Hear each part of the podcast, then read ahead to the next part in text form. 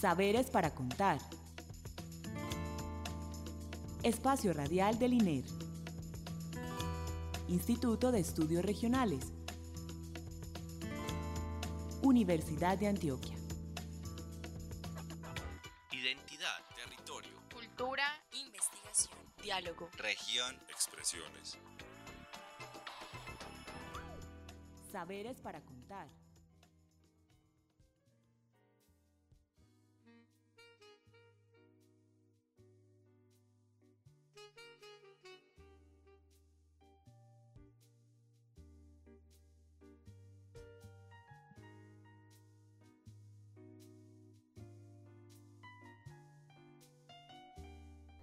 Buenas noches, les damos la bienvenida a nuestro programa Saberes para Contar, el espacio radial con el que el Instituto de Estudios Regionales eh, le gusta compartir con todos ustedes nuestras experiencias de trabajo, congresos, eventos, investigaciones y otras experiencias que tenemos con nuestros invitados.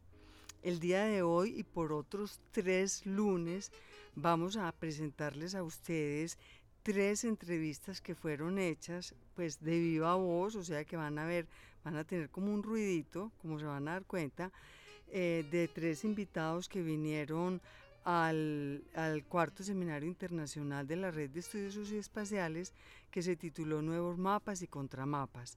Este seminario se realizó entre el 16, 16 y el 18 de marzo en, allá en el Parque de la Vida al frente pues, de la Facultad de Medicina. El invitado que tenemos para hoy es eh, con quien tenemos la entrevista es Mauricio Nieto Olarte. Él es doctor en Historia de Ciencias de la Universidad de Londres. En la actualidad es profesor titular del Departamento de Historia de la Universidad de los Andes y entre sus publicaciones tiene una que se llama Orden Natural y Orden Social, Ciencia y Política en el Semanario del Nuevo Reino de Granada, eh, publicada en Madrid en el 2007 obra que fue galardonada con el Premio Alejandro Ángel Escobar de Ciencias Humanas y Sociales en el 2008. Tiene también otra que se llama Cartográfica de Francisco José de Caldas, Universidad de los Andes en el 2006 y Remedios para el Imperio, Historia Natural y la Apropiación del Nuevo Mundo, publicada por el ICANN en el 2000. Esta última obra fue también galardonada con el premio Silvio Zavala de Historia Colonial en México en el 2001. Entonces le damos la bienvenida pues a nuestro invitado Mauricio Nieto Larte eh, eh, y esperamos pues que disfruten esta entrevista y sepan entender que fue hecha pues en la calle. Muchas gracias.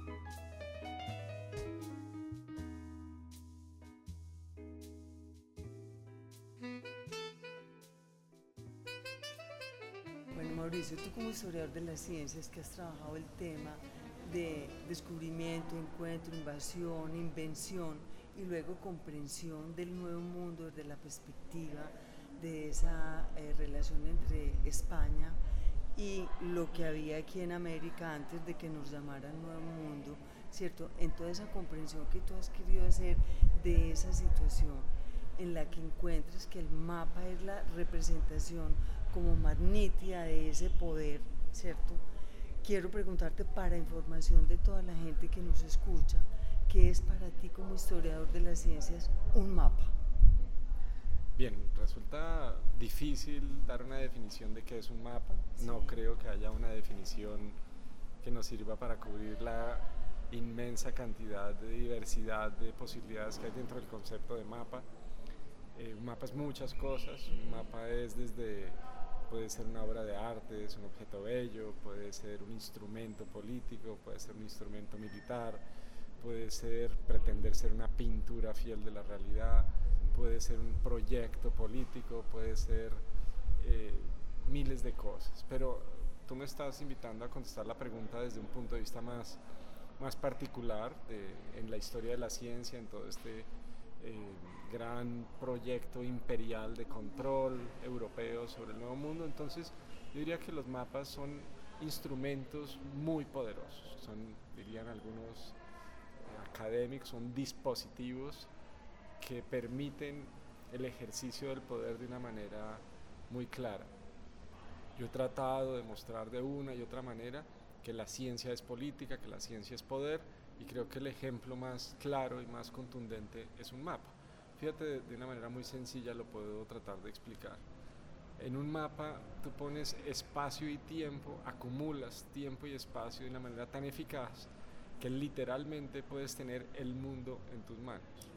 Entonces, eh, en eso ya queda, creo que muy claro de qué manera un objeto cartográfico de dos dimensiones en una hoja de papel, después de este arduo trabajo de crear unos códigos, crear unos lenguajes, unas formas de representación, nos parece que en una hoja de papel está el mundo, o está una ciudad, o está un río, o está una parte del mundo. Entonces son instrumentos eh, de poder. Esa sería mi, mi primera aproximación, aclarando que además de eso, yo creo que hay otras maneras de mirarlos y que son, son muchas otras cosas. Pero es importante como, eh, además del mapa como un producto, ¿cierto? Y como un instrumento de poder, el proceso que llevó a la producción de un mapa. Explícanos un poco eso, es todo ese proceso de producción y qué hay ahí, eh, eh, mm, pues que, está ahí incluido para que se pueda llegar a producir un, un mapa. Sí, muy bien, la pregunta yo creo que era necesaria porque una pregunta es de qué es un mapa, es cómo se hace un mapa. Porque un mapa, digamos que tú puedes decir, es una pintura de la Tierra, es una pintura de América. ¿Cómo diablos se pone en el papel a América? Sabemos que el mapa no es América, es una radical abstracción. Eh, América ponerla en una dimensión de 50 centímetros por 50 centímetros, pues ya sabemos que no es un mapa. Está este tema de la, historia del cuento de Borges, del rigor de la ciencia, de cartógrafos que querían ser tan precisos que hacían mapas del tamaño de la Tierra, pues no sirven para nada. El poder de un mapa en parte de su escala. Eh, entonces resulta interesante, es como abrir la caja negra, quiere decir como descubrir de qué manera se puede suponer que eso que está en el papel es una pintura fiel. Entonces entramos en un tema más de las prácticas técnicas científicas de cómo se traduce el mundo a unos códigos cartográficos, que para el siglo XVI es un tema estrechamente relacionado con astronomía. Para poder saber en dónde estoy en la esfera terrestre, tengo que mirar códigos de, astronómicos y saber cosas como latitud, longitud, estamos en una esfera de 360 grados, en qué lugar de, esa, de esos códigos geométricos euclidianos estoy yo. Entonces, eh, realmente hacer un mapa requiere de una serie de saberes, de prácticas, de instrumentos, de mediciones, de convenciones que permiten y que hoy nos parece natural, ¿cierto? Cuando vemos un mapa hoy del mundo, con el norte arriba, eh, con el Ecuador en la mitad, etcétera, nos parece que estamos viendo el mundo sin problema, que así es, que ese es el mundo. Eh, pero ahí viene una pregunta muy interesante y es que esa es la única posible manera de representar el mundo. ¿Qué consecuencias tiene para la historia, para la humanidad? Eh, que esa sea la forma de representación. ¿Es o no un instrumento de poder? La respuesta es sí. La respuesta está presentando un orden eh, que tiene unas jerarquías, que tiene unos órdenes, que selecciona una información, que tiene unos silencios gigantes. En esos mapas, no sé, que estoy comentando del siglo XVI, pues hay una cantidad de cosas que no están por decir lo más importante, la población. Entonces viene aquí esta pregunta de cómo triunfa esa, parece única visión de, la geografía del mundo y qué pasa con otras, qué pasa con otras formas de representar el espacio, porque creo que no necesito elaborarlo demasiado, pero sabemos que hay otras formas de representar el espacio, las culturas nativas americanas o de otras partes del mundo tienen formas de pintar o de narrar o de representar eh, el espacio que nada se parecen a estas convenciones que hoy nos parecen tan, tan naturales. Pero bueno, además ahí eh, en, en, los trabajos que tú has hecho también muestras cómo el mapa ese mapa, el mapa que España empezó a elaborar del Nuevo Mundo, significó la construcción de la misma Europa, o sea, no es una construcción o una representación de lo que había allá de, del Nuevo Mundo, sino la propia construcción de lo que era Europa, o sea, cómo ese encuentro y la elaboración de un mapa lo que hace es construir al español mismo o al europeo mismo, hablemos de eso. Muy bien, tenía que ver con lo que estaba diciendo. En esos mapas Europa tiene un lugar. Lo que está ocurriendo es que hay una tradición cartográfica que no emerge del siglo XVI, es una tradición cartográfica antigua que viene de Claudio Ptolomeo con todas estas convenciones geométricas de, clásicas de la cartografía y hay una tradición cartográfica que tiene tres partes del mundo, Europa, Asia, África, grandes mapas del Mediterráneo, grandes mapas del mundo conocido. Entonces el reto ahora es incorporar, meter una parte desconocida dentro de ese orden. Entonces fíjate que lo que está ocurriendo es que eso desconocido ahora va a empezar a ser parte de lo conocido. Eh, entonces fíjate los primeros mapas en que aparece América, como Juan de la Cosa de 1500. Es el típico mapa medieval con toda Europa, Asia, con todo su... y de repente hay una mancha nueva que transforma esa pintura del mundo. Pero poco a poco se va a ir acomodando, naturalizando, y ahora el mundo es otra cosa, eh, en la cual Europa tiene un lugar primordial, ¿cierto? Los, ahí es evidente que el norte y que esta parte de Europa está, eh, la forma en que están los mapas, nos parecen extraños mapas al revés, digamos, si volteamos un mapa nos parece que está mal, pero esto quien, quien dijo es una convención. Es una convención que tiene un sentido también político, que tiene entonces fíjate que lo que comentas es un proceso gradual de domesticar, de vincular, de hacer parte del orden cristiano europeo eh, lo desconocido, que está en la cartografía, pero luego viene en temas de todos los animales, las plantas, la población, tiene que ser incorporada en catálogos, en textos, en en formas que permitan al europeo sentir que eso nuevo hace parte de lo viejo. Bueno, y ya para terminar, hay como cuatro elementos que señalabas ahora en la conferencia y era el tema del orden, de la, bueno, el orden ya lo has hablado, de la autoridad, de la verdad, de la neutralidad, como cuáles son esos elementos clave que quedan ahí como para entender que el mapa no es un pedazo de papel que representa un espacio pintado con unas convenciones específicas, sino que en ese proceso del que hemos hablado y en esa reconstrucción de la misma Europa se crean otras formas de poder, de autoridad, o sea, Fíjate que la pregunta que yo creo que es como la gran pregunta para un historiador de la ciencia es, ¿cómo fue posible que alguien o un grupo social proclame que tiene la verdad. Porque su mirada, su representación del mundo es válida para todos. Eso es interesante, ¿cierto? Cómo de repente alguien dice, yo soy la luz, ¿cierto? yo soy, yo, soy la verdad. Entonces, justamente lo que logra, digamos, esa, todas esas prácticas, esas técnicas es proclamar que no es un punto de vista particular, sino que es el punto de vista.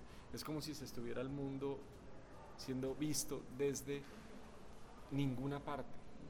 No la subjetividad, mi percepción particular se elimina. Parece como una visión de pájaro, ¿no? Es como yo voy a pintar el mundo desde un punto de vista que adquiere un sentido universal. Eso es lo que es curioso de, Europa, de Occidente, es cómo proclama eso, cómo proclama, cómo es de alguna manera violento, de alguna manera un tema pues, que podemos mirar críticamente, pero ciertamente muy exitoso en decir nosotros tenemos la razón, nosotros tenemos la verdad y estas pinturas del mundo son las más fieles, las más objetivas, las más neutrales.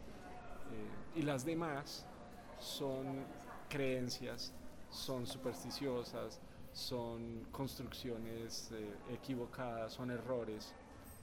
Entonces fíjate, ahí es donde entra como esa pintura del mundo, que sabemos que no es el mundo, sabemos que es una construcción, proclama ser la pintura del mundo. O sea, esa es la, la pregunta central de, de, poder y conocimiento, porque como tal vez tú misma la mencionabas hace un rato, lo que aparece aquí es la voz que puede hablar por los demás.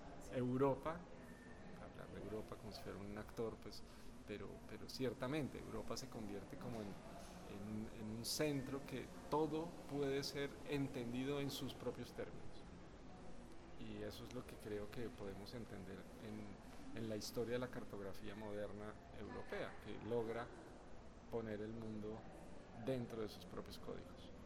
Bueno, ya para terminar, cuando hablamos de Europa es demasiado grande el bloque, ¿cierto? Es un, Y aquí estamos hablando de una experiencia no europea, sino de un, de un país, de, España. ¿Qué decir para dejar, pues, como por lo menos la pregunta eh, del resto de la, Europa tan fuerte, pues, como era Inglaterra? Tienes toda la razón en llamar la atención. Hablar de eurocentrismo eh, tiene riesgos y problemas. Europa tiene centros y periferias, una diversidad enorme. Creo que un español dice, pero ¿cuál, cuál homogeneidad si entre un vasco y un catalán y un sevillano tenemos ya solo en un pequeño territorio una diversidad enorme? Entonces, claro, hay que tener cuidado con eso. Pero el punto aquí, entonces tal vez hablemos no de eurocentrismo, sino de cristianocentrismo, de un proceso en el cual, a pesar de esas diferencias, se empiezan a crear unos códigos comunes dentro de una parte del mundo que empieza a ser identificada como centro. Entonces eso es lo interesante, ¿cierto? Porque Europa también, como decíamos, se construye en estos procesos. Entonces, ¿cómo se crea, a pesar de que Holanda, España, Francia, Italia, Inglaterra, etcétera, tienen diferencias a veces irreconciliables, empiezan a tener unos patrones comunes. Son cristianos, eh, empiezan a tener estas eh, formas de mirar el mundo comunes. Y fíjate que esta cartografía que estoy yo describiendo como un producto sevillano, español, pues es la cartografía que incluso nosotros hoy tenemos como natural. Entonces va a tener un éxito enorme estoy hablando de un proyecto muy particular, de un mapa del mundo construido en Sevilla, pero es el tipo de códigos que van a ser comunes para una comunidad cada vez más grande y tal vez lo que ahorita los hace, nos permite entender que es, es un tema religioso. Hay una verdad, aunque haya unas disputas religiosas muy violentas, pero hay algo común que tiene un confrontamiento que es un monoteísmo. Eso es interesante, ¿cierto? Es una religión que cree en un solo Dios, en una sola verdad, en una sola fuente de verdad. Y entonces toda esa idea de verdad está bastante atada a esa tradición cristiana. Bueno, no, Mauricio, mucha tela para cortar, pues tenemos que terminar. Muchas gracias. Y bueno, en, otras, en otra ocasión hablaremos de otros temas relacionados con las cartografías. Muchas gracias. Bueno, gracias a ustedes.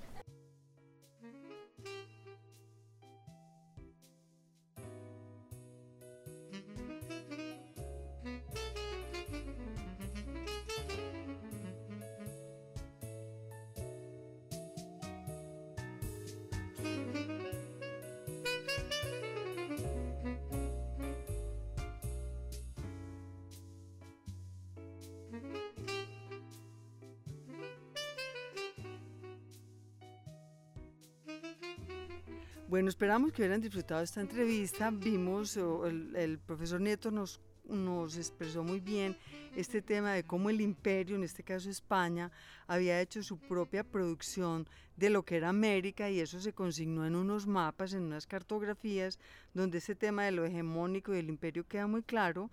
Eh, y en, próximas, eh, en los próximos dos programas vamos a ver cómo se producen y representan otras formas cartográficas y el contenido que ellos, que ellos tienen eh, desde la perspectiva campesina eh, y también comunitaria. En el caso campesino eh, lo vamos a ver con Joana Herrera y con Guillermo Rivera vamos a hablar el tema indígena en el próximo, próximo lunes. Muchas gracias.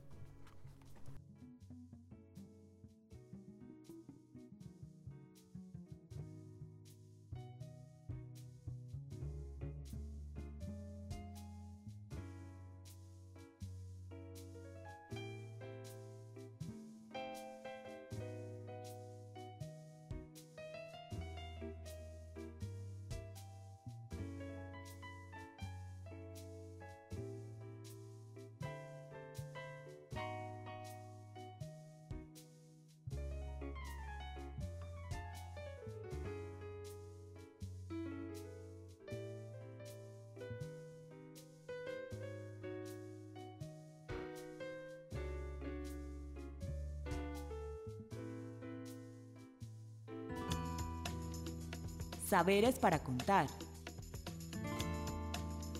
Espacio Radial del INER. Instituto de Estudios Regionales. Universidad de Antioquia. Identidad, territorio, Cultura, investigación, diálogo. región, expresiones. Saberes para contar.